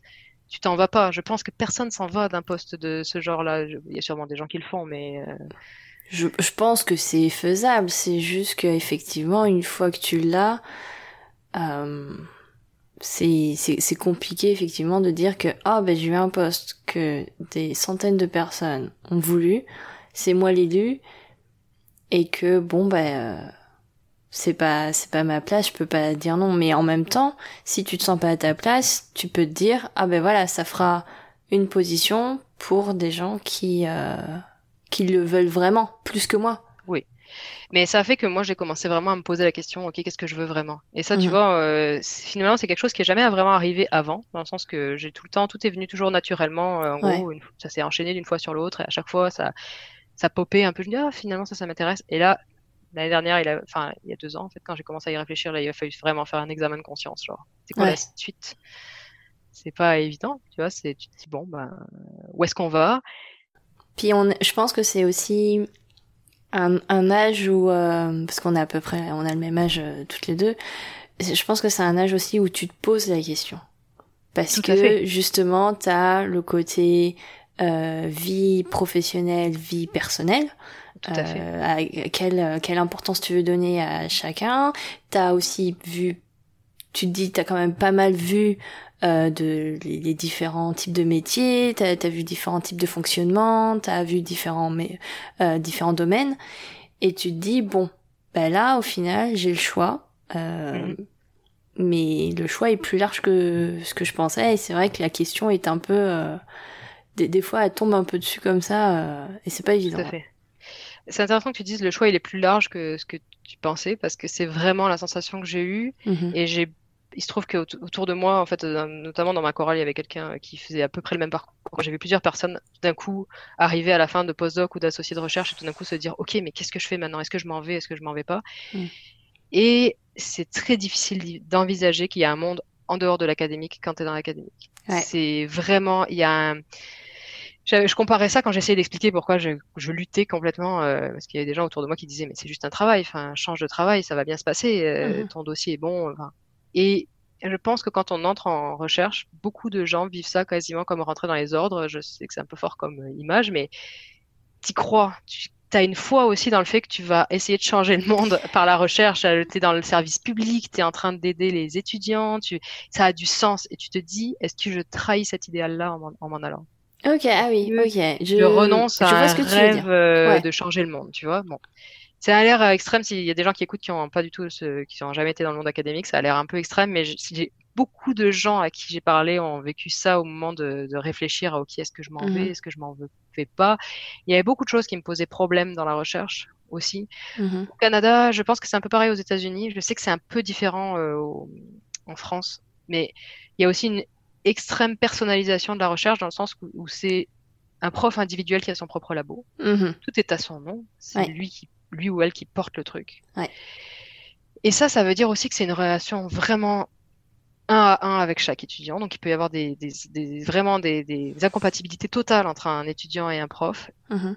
Et donc, autant je me disais, ah, moi, je ferais sur- j'aimerais être prof pour faire ceci, cela. Je me disais, mais je serais peut-être pas mieux qu'eux. Je sais pas comment dire. On se dit, bon, mais qu'est-ce que j'apporterais à l'intérieur de l'édifice Euh, Mhm. Bref, Euh, il y avait tout le, aussi toute la pression pour publier, tout le Ouais. fait.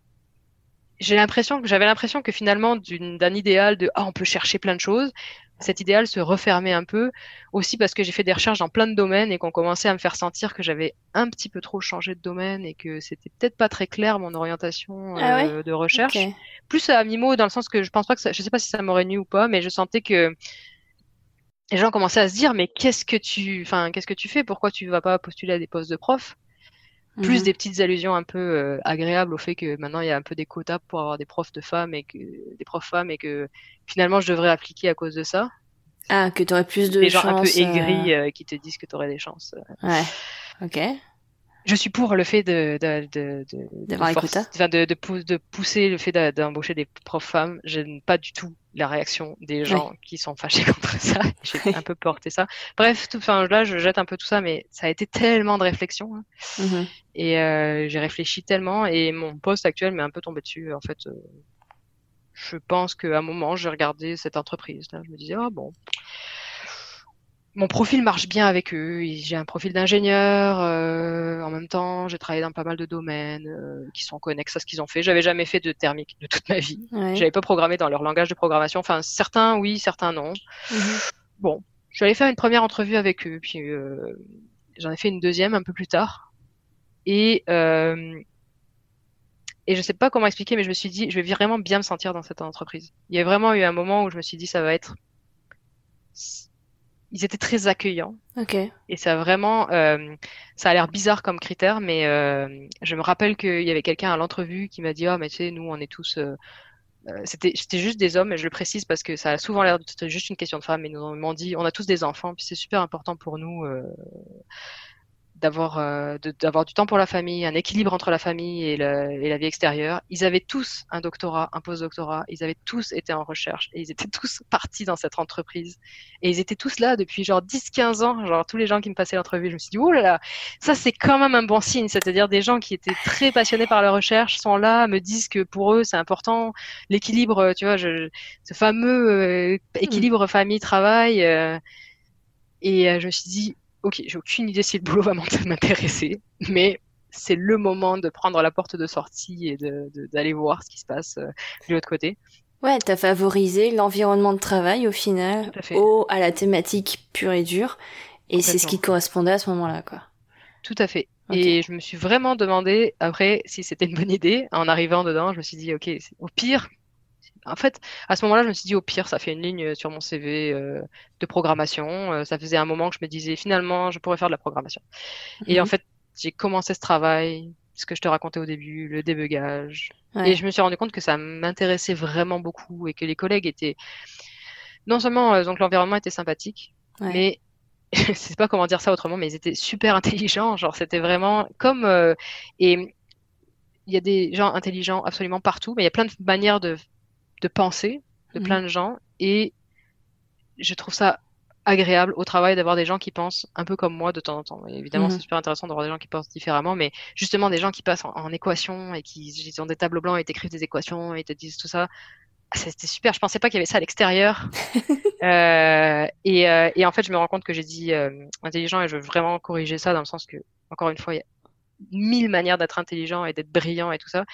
Mais c'était des gens qui étaient matheux et qui avaient cette forme là la même logique que toi quoi. la même logique la même et j'étais comme ah oh, waouh super intéressant.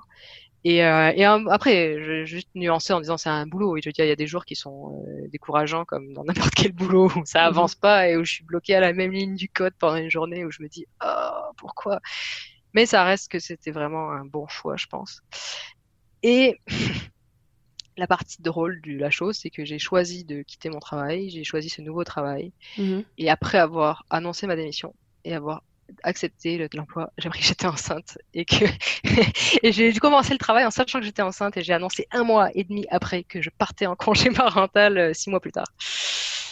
Et ça, c'est le meilleur test de l'entreprise que tu peux faire. Ce sont des choses qui arrivent, effectivement. Exactement. Et je, le précise parce que pour les femmes, c'est quand même une question qui se pose. Et pour moi, c'était une question qui se posait aussi de se dire, est-ce que je peux vraiment partir d'un travail? Est-ce que je peux commencer un travail en sachant pas? Je savais que je voulais fonder une, famille, etc. Mm-hmm. Ça, ça donne que tout, tout est arrivé en même temps. C'était pas comme ça que les choses étaient planifiées. Tout est arrivé en même temps. Et puis, euh, ils ont super bien réagi. Ils ont été super compréhensifs, ils ont été super contents, tout le monde était super content, ils ont tous des enfants, ils sont tous ravis, et c'était vraiment bien. Et euh, voilà, c'est pas très scientifique comme aspect, mais c'est un aspect hyper important, je pense, de la vie de scientifique aussi, euh, de dire qu'on se la place d'avoir une vie de famille aussi à l'extérieur. Mais complètement, surtout qu'en fait, c'est vrai que les, les scientifiques, surtout ceux, enfin, quand on est dans la recherche, je trouve qu'on a un peu cette image du grand public du euh, du scientifique un peu fou passionné qui dédie sa vie à ça mhm. et que au final non enfin on peut être euh, scientifique et euh, favoriser sa vie de famille ou sa vie perso ses ses hobbies et leur, leur donner autant d'importance que qu'à son qu'à son travail quoi c'est sans, sans, sans, pour autant ne, être toujours aussi passionné par, euh, par ce qu'on fait. Donc c'est, c'est vraiment ce, c'est, un côté, je trouve, qui, dont on parle pas assez, puis surtout aussi, euh, quand on est une femme, on parle aussi le côté carrière et vie de famille, qui est plus, qui je pense est une question qu'on se pose plus quand on est une femme et qu'on pose plus aux femmes euh, que qu'à un homme. Et c'est vrai que quand on est scientifique, la, le, comme tu dis, la construction de carrière est ultra importante. Mhm, euh, tout à fait. Ce qui fait que c'est des choses qui, qui, qui peuvent euh, poser problème et des questions qu'on qu'on se pose quoi. Et donc le fait que ce, ce soit une nouvelle qui a été accueillie en plus euh, très très de manière très bienveillante etc. Ça c'est enfin c'est encore mieux euh, je trouve de ça, ça rassure quoi. Oui, c'est ça, ça rassure parce que j'avoue que j'étais pas sereine quand j'ai dû annoncer ça. Dans Puis surtout quand tu commences un travail. Oui, quand tu commences un travail. Après, euh, voilà, bon, après je me disais bon, il faut que je, que je leur prouve qu'ils ont bien fait de m'embaucher. Mhm. Mais bon, il se trouve que ça s'est super bien passé. J'ai bien travaillé, les choses ont bien avancé. Et je pense qu'ils étaient contents de mon travail, ce qui a un peu aidé. Euh, mais comme tu dis, c'est sûr que quand on est une femme, on se fait souvent renvoyer cette question-là. Mhm. Euh, je me la suis fait renvoyer plus ou moins explicitement aussi, même quand on parlait justement d'essayer de trouver un poste de prof. Et je me suis même fait dire au moins une fois qu'une des raisons pour lesquelles on n'arrivait pas à trouver de poste de prof, malgré les fameux, euh, justement, les incitatifs, c'était que les femmes privilégiaient leur famille. Ce que j'avais mhm. trouvé tellement décourageant comme remarque et mhm. vraiment euh, parce que pour deux raisons. D'abord parce que ça ramène les femmes à leur vie de famille, alors qu'il y a des femmes qui n'ont pas forcément envie d'avoir une vie de famille. Un. Mhm. Et deux, c'est vraiment triste, il n'y a pas d'hommes qui veulent une vie de famille. Je sais très bien qu'il y a plein d'hommes qui veulent une vie de famille et à qui c'est bien de laisser cet espace-là aussi. Mhm. Donc, euh, ah, j'avais été vraiment ébranlée quand on m'avait dit ça. Je me suis dit, bon, ça c'était c'est pas très sympathique comme ça ça me correspondait pas du tout j'avais vraiment mis longtemps à processer cette information là bon Ouais. Et est-ce que, bah, justement, toi, avec ton expérience euh, au Canada, qui a, euh, justement, on en parlait euh, avant de, de, commencer à enregistrer, qui, qui a un, congé parentalité complètement différent mm-hmm. de la France et qui favorise énormément, en fait, l'implication du deuxième conjoint. est-ce que tu crois que, justement, ce côté où les les pères au final prennent beaucoup plus de congés, euh, enfin les pères et les deuxièmes conjoints en fait prennent plus de, de congés euh, que, que en France, mhm. font que ils, ils, se posent plus cette question-là. Euh... Entre vie professionnelle et vie personnelle. Euh, je, en fait, il se trouve que donc juste pour rappeler, donc c'est au Québec que c'est différent parce que le Canada c'est une juridiction provinciale, donc c'est le Québec qui a sa propre loi euh, qui est beaucoup plus euh, gentille et plus permissive. Donc les pères ou les ou la conjointe, enfin, ont cinq semaines, la mère qui accouche à trois mois et ensuite il y a neuf mois à se séparer. Il se trouve quand même qu'en pratique, dans presque tous les cas, la mère prend un an. Donc, euh, malgré tout, hmm. le différentiel reste énorme. Mais il, reste, il y a quand même des personnes qui font des choix différents. Donc, on en parlait avant. Moi, j'ai choisi de prendre six mois et ma conjointe aussi. Euh, parce qu'on est toutes les deux des femmes pour qui la carrière est super importante et le bébé est super important. Donc, on voulait à la fois passer autant de temps que possible avec l'enfant, tout en hmm. passant autant de temps tout en étant le moins longtemps possible hors du travail. Je sais pas comment hmm. dire, on voulait trouver un équilibre ah justement. Aucune des deux n'aurait pu en fait, n'aurait voulu, on aurait pu, mais on n'aurait pas voulu arrêter de travailler pendant un an complet, je mmh. pense, parce qu'on était toutes les deux très passionnés par notre, notre travail. Et en même temps, ça aurait été triste qu'il y en ait une qui reste juste cinq semaines ou même deux mois ou comme ça. On voulait vraiment profiter de ça. C'est un choix mmh. vraiment très personnel. La porte est vraiment ouverte à ça, mais je pense pas que les mœurs aient tant changé. Par contre, c'est mieux qu'en France, c'est certain, parce que les pères ont genre deux semaines. Là, tu, me disais que ça venait de passer, je pense que ça passait là, ça vient de passer à 28, à 28 jours, ouais. Excellente nouvelle. Et euh, ben, mais au Québec, c'est à peu près ça, cinq semaines, c'est un peu plus. Et euh, j'ai quand même entendu des gens me dire euh, qu'ils avaient repris le travail la semaine suivante. Enfin, je veux dire, ça, c'est quand même, c'est quand même des choix individuels et la la culture est pas complètement encore shiftée, même si quand même ça, ce qui, ce que j'ai entendu, c'est quand même qu'au Québec, les pères prennent toujours des congés, quasiment. Donc au moins ils en prennent. C'est très très rare. Là, je disais, il y en a qui étaient là la semaine d'après, mais c'est c'est une anecdote que j'avais entendue, mais c'est assez rare. Souvent, ils prennent un congé, ils vont quand même s'impliquer, et euh, c'est sûr que je pense que ça fait une différence dans le sens que ça, ça a pour eux. Mhm. Euh, mais euh, c'est pas encore complètement équilibré, et le poids des enfants reste sur les femmes, et les femmes donc prennent souvent un an. Mhm. Et honnêtement, quand on prend moins d'un an, on se fait dire qu'on met l'enfant trop tôt à la crèche ou à la garderie. Ah ouais? Ce qui est, ce qui ce qui est bon, ce qui paraît très, très surprenant en France, mais ce qui est juste culturel ici. Mhm. Et donc, euh, il y a quand même un poids sur les femmes. Petit jugement, quoi. Ouais, un jugement, mais même, je sais pas comment dire, aussi juste un poids pour elle-même pour se dire, ok, mais je veux le mieux pour mon enfant, et donc le mieux pour mon enfant, c'est de prendre un an. Et je pense que ça, ça reflète ce qu'il y a dans beaucoup de cultures différentes, que euh, il faut être une bonne mère, et ça peut passer par sacrifier sa carrière, mhm. peut-être moins importante que celle des autres. Ce qui est un peu dommage, je trouve. Euh, et euh, j'espère que ça évolue. J'espère. Je connais quand même plusieurs personnes qui ont fait des aménagements comme nous en prenant six mois. En, mhm. enfin, donc il y a la place pour ça. J'espère qu'il y a de plus en plus de gens qui vont l'apprendre parce que c'est quand même, bah, c'est intéressant aussi d'avoir une, quand on a la chance d'avoir un métier qui nous intéresse, de pouvoir s'y consacrer aussi tout en, je veux dire, en valorisant justement la famille, mais c'est tout l'équilibre qu'on essaie de trouver.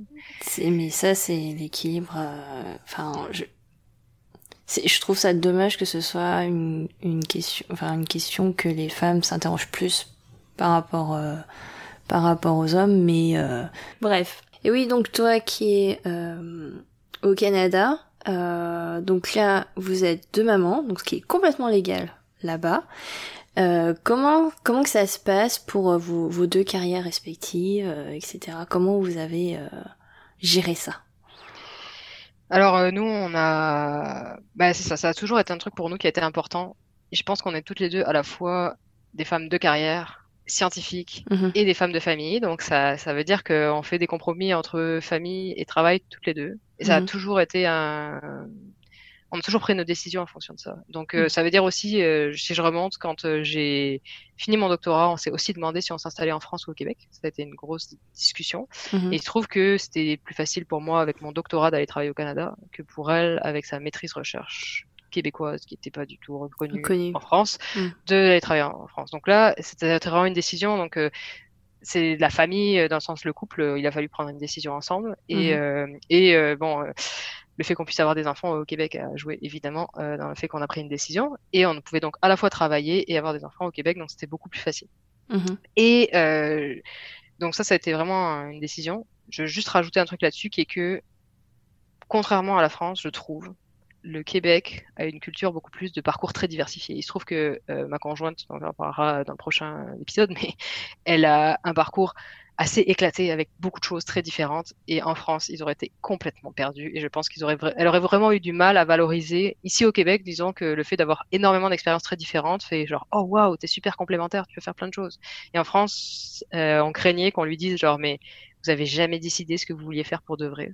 Donc on mm. avait un petit peu, donc ça, ça nous a aussi poussé vers le fait qu'on pouvait plus évoluer. Et je pensais aussi, je me suis rendu c'était pas si vrai, mais que ça serait plus facile d'évoluer avec un doctorat au Québec qu'en France, mhm. parce qu'on sait qu'en France, parfois, avoir un doctorat, ça empêche de sortir de l'académique. Et euh, c'était un peu, euh, je trouvais ça trop risqué, donc je voulais, euh, voilà. et après, donc, une fois qu'on a décidé d'avoir un enfant, mhm. évidemment, quand on décide d'avoir un enfant, on n'a pas un enfant à ce moment-là, mais en tout cas, il s'est passé beaucoup de temps entre temps. c'est sûr que les questions se sont posées d'un point de vue de la carrière. Et mhm. c'est sûr que ça a aussi joué dans le fait que j'ai décidé de quitter le monde académique. Parce que. Euh, et pour le fait d'avoir un enfant, et juste pour le couple, parce que ce que j'ai beaucoup observé, c'est qu'il y a beaucoup de profs qui ont un conjoint à la maison. Et mhm. moi, c'est sûr que ma conjointe ne restera pas à la maison. Et j'ai aucune envie qu'elle reste à la maison, dans le sens qu'elle adore son travail, j'adore mon travail, je ne me sacrifierai pas mon travail pour elle et elle pour moi. Et on ne le sacrifiera pas pour l'enfant non plus. Et donc, c'était important de trouver un équilibre. Donc ça veut dire qu'on choisit aussi notre travail pour son l'équilibre qu'il nous donne, mhm.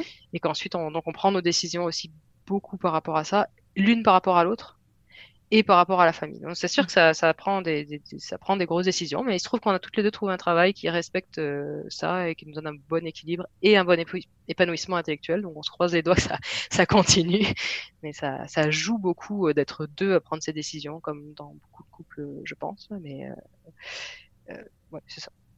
Donc c'est tout à fait possible, quoi. C'est tout à fait possible. Et je rajouterai quand même un tout petit parenthèse qui est que le fait d'être deux femmes fait qu'on a un tout petit peu moins de euh, d'a priori sur qu'est-ce qu'on doit faire et ça permet probablement aussi de plus réfléchir à ce qu'on va faire. Je sais pas comment dire. Qu'est-ce qu'on doit faire dans C'est-à-dire que peut-être que quand on a le poids de la société patriarcale sur soi, c'est plus difficile de se dire, mettons, euh, est-ce qu'on aurait osé ne pas prendre un an de congé parental et cinq semaines si ça avait été euh, un homme et une femme, par exemple? C'est beaucoup plus facile parce que de toute manière, il n'y a aucune des deux qui, par défaut, va prendre le un an. Donc, euh, mmh. bon, on aurait pu dire, bon, ben, celle qui a accouché prend le un an, mais en même temps, il n'y a pas de raison de faire ça. Donc, ça, je pense que ça ouvre des possibilités aussi de réflexion et aussi sur le travail et sur l'importance que ça a pour nous. Donc, en tout cas, je pense que nous, ça nous a permis de réfléchir à ça différemment. Non, mais c'est, euh, c'est, je pense que c'est aussi un, un, choix important aussi dans quand on choisit son son travail et quand tu dis quand on fait ses choix justement de carrière, est-ce que je reste dans l'académique, est-ce que je vais dans le privé, etc. Enfin, je trouve que c'est pas des je, pense que certains trouveront que ça peut être des, des mauvaises raisons entre guillemets ou quoi que ce soit, mais enfin c'est, enfin, c'est ça tout dépend de l'importance qu'on donne en fait à, à chaque point quoi. Et vraiment euh, ça c'est euh, propre à propre à chacun et c'est trop cool que vous ayez pu toutes les deux trouver euh, trouver votre équilibre là-dedans quoi. Ouais, on se compte très chanceuse là-dessus. Et mais je continue à penser que les des humains plus heureux font des meilleurs scientifiques aussi. Donc, s'il y en a qui sont très heureux en étant 100% dans leur carrière, c'est super. Mais si on est contraint à faire qu'une seule chose, alors que c'est pas ça notre, vocation dans la vie, je pense que ça, ça, ça nuit à la recherche aussi et à la science de, mhm. s'obliger à faire quelque chose qu'on ne tient pas à faire. Je suis tout à fait d'accord avec ça. Euh, on arrive en dernière petite question parce qu'au final ça fait déjà une heure et demie qu'on parle. Donc on va essayer de... Hein? Un peu bavarde peut-être. ouais, oh, bref, on est toutes les deux, hein, je pense, euh, coupables là-dessus. Euh, Est-ce que tu as des rôles modèles? Euh, Est-ce que tu as eu des rôles modèles pendant euh, ton parcours? Alors, j'ai réfléchi à ça et je pense que je dirais qu'il y a trois personnes une personne de vraiment de mon travail qui est la prof avec qui j'ai été en postdoc et euh, j'ai été associée de recherche. Euh. c'est vraiment quelqu'un une, énormément d'énergie, très communicative, mmh très euh, passionnée par ce qu'elle fait et très euh, justement sautant d'une idée à l'autre, ce qui était, je me reconnaissais beaucoup dans ce qu'elle faisait. et je pense qu'elle se reconnaissait aussi dans ce que on avait une bonne complicité quand je travaillais avec elle. Mmh et donc euh, ouais, c'est ça, quelqu'un de vraiment très passionné, qui laisse pas sa place, qui a travaillé dans l'industrie avant de devenir prof, euh, etc. Donc c'était vraiment un, un, rôle modèle et je pense que ça, ça a été difficile aussi de, de lui annoncer que je m'en allais de l'académique. Et en même temps, c'est la personne qui a le mieux réagi que hmm. je m'en allais de l'académique et qui m'a dit génial, t'as trouvé un super poste, je suis contente pour la suite de ta carrière et ça n'en fait que plus quelqu'un pour moi de d'intéressant. Euh, mmh parce que euh, était complètement ouverte au fait qu'on peut s'épanouir dans différents endroits. Et ça, ça a été, comme je l'avais dit pour quand je parlais du postdoc, très difficile par moment de travailler avec, juste parce que c'est la recherche c'est difficile, mais ça reste quelqu'un qui a beaucoup, euh, beaucoup influencé. Et ensuite, totalement euh, cliché là, mais mes, deux parents. ok, voilà, allons-y, euh, qui sont pas des scientifiques et qui en même temps sont vraiment des scientifiques sans nécessairement le ni avoir un métier scientifique, ni nécessairement se penser scientifique, mais ma mère qui est euh, psychologue et qui est euh, quelqu'un qui en fait non seulement a une pratique dans euh, cabinet, hôpital psychiatrique, etc., mais qui fait énormément de recherche, qui est tout le temps en train de faire des conférences et de se pour questionner sur les choses et de faire des liens entre justement le terrain, la pratique, les gens qu'elle rencontre et la théorie, qu'est-ce que Lacan a écrit, qu'est-ce que Freud a écrit, etc ça c'est super. Je, je, me rends compte après le temps que ça c'est vraiment quelque chose qui m'a guidé faire le lien entre l'abstraction et la théorie très poussée et qu'est-ce qui se passe dans la vraie vie. Mhm. Euh, euh, et la, psychologie quand même pour moi c'est de la science. Euh, oui tout à fait, mais je dis ça que parce que elle, elle se considérerait plus comme une, euh, une praticienne, quelqu'un qui est dans la thérapie plutôt que dans la que dans la science. Mais je suis d'accord tout à fait que la psychologie est une science, mais je pense qu'il y a plusieurs manières de l'aborder la psychologie et je pense que sa manière de l'aborder à elle est plus euh, par euh, d'un point de vue de la ouais, c'est ça, de la thérapie et du lien avec l'autre. Ok. Mais oui, tout à fait, c'est une science aussi. Et, euh, et mon père qui est fait de la réalisation audiovisuelle, donc euh, vidéo, audio, etc. Donc c'est pas la science non plus, et mhm. qui est quelqu'un de très très curieux de tout genre de je sais tout, euh, donc que j'ai fini par devenir euh, en vieillissant, euh, on devient un peu ses parents, et qui est très, il sait tout sur tout. Et quand je faisais mes études aéronautiques, je l'amenais aller voir des moteurs d'avion et tout ça, et il était super intéressé. il sait plein, plein, plein de choses, et c'est super. Je pense que ça m'a aidé à, enfin, ça m'a poussé sûrement à m'intéresser à des, des, milliers de choses qui n'ont pas de lien les unes avec les autres. Donc, mmh donc je pense que je l'aurais pas forcément dit à d'autres moments de ma vie, mais rendu maintenant, je mm. regarde en arrière et je me dis, ils ont quand même vraiment, euh, hein, ils ont vraiment formé ce que je suis devenue euh, après coup. Je me rends compte que c'est le cas. Ils ont quand même toujours une petite influence. Ou une influence majeure. Mm. Et, euh, et donc la dernière euh, question que euh, je pose souvent à mes invités, c'est quel conseil tu donnerais à une lycéenne ou une étudiante qui veut se lancer donc dans alors tu, au final, tu touché à vraiment différents domaines, donc qui veut se lancer dans la programmation informatique ou dans la, mécanique plus euh, matériaux euh, recherche. Je sais pas trop euh, si tu as des conseils différents en fonction des. Euh, bah, ça va être des conseils un peu. Ça va pas être un, commentaire très pratique, mais il y en a deux. Le premier, c'est un que c'est jamais trop tard, et ça, ça a l'air de bizarre de dire ça à une lycéenne ou étudiante, mais je me rappelle avoir commencé la programmation pour de vrai à 17 ans en prépa et m'être dit, il serait temps quand même que je m'y mette, ça sera peut-être intéressant dire j'avais 17 ans, il était temps, je m'y serais mis 5 ans plus tard, ça aurait été bien suffisant aussi. Et, mhm. et parfois on se dit ah mais c'est trop tard, j'ai pas j'ai pas encore travaillé sur ce domaine-là et je suis rendu à 25 ans, 30 ans, peu importe. Mais en fait, si vous y mettez maintenant, dans 5 ans, ça fera 5 ans que vous en faites. Donc euh, c'est quand même quelque chose qui euh... Il ne faut pas se freiner là-dessus, donc ça compte, le, temps passe et on, on s'améliore dans les choses même qu'on ignorait. Et l'autre chose, c'est que on sait jamais, je sais pas comment formuler ça, mais la vie nous apprend ce, ce, ce qui nous intéresse au fur et à mesure. C'est-à-dire, j'aurais jamais pensé que, par exemple, j'en ai pas nécessairement parlé euh, tant, mais parlé un peu, mais la gestion de projet, c'est quelque chose que je trouve super intéressant. La question de comment on gère un labo, une entreprise, un projet de programmation, des employés, euh, comment on fait en sorte que euh, quelque chose euh, bah, c'est ça, que le temps soit respecté. Euh, là, je travaille en, programmation, donc on, travaille avec les méthodes agiles. J'aurais jamais pensé que ça m'intéresserait. Je trouve ça absolument fascinant maintenant. Et donc, c'est en le faisant qu'on découvre, découvre que c'est intéressant. Et du coup, je trouve que c'est intéressant de savoir, de se dire, si je suis une lycéenne ou une étudiante maintenant et je veux devenir, euh, je veux faire de la programmation informatique, bah, allons dans cette direction. Mais ça se peut qu'on n'atterrisse pas du tout là où on avait prévu et que ça nous intéresse autant, mais qu'on n'aurait jamais pu imaginer que c'était ça qu'on ferait à la fin. Mm-hmm puisque je suis pas nécessairement là où j'aurais pensé que je serais. Et en même temps, ça a tellement de sens.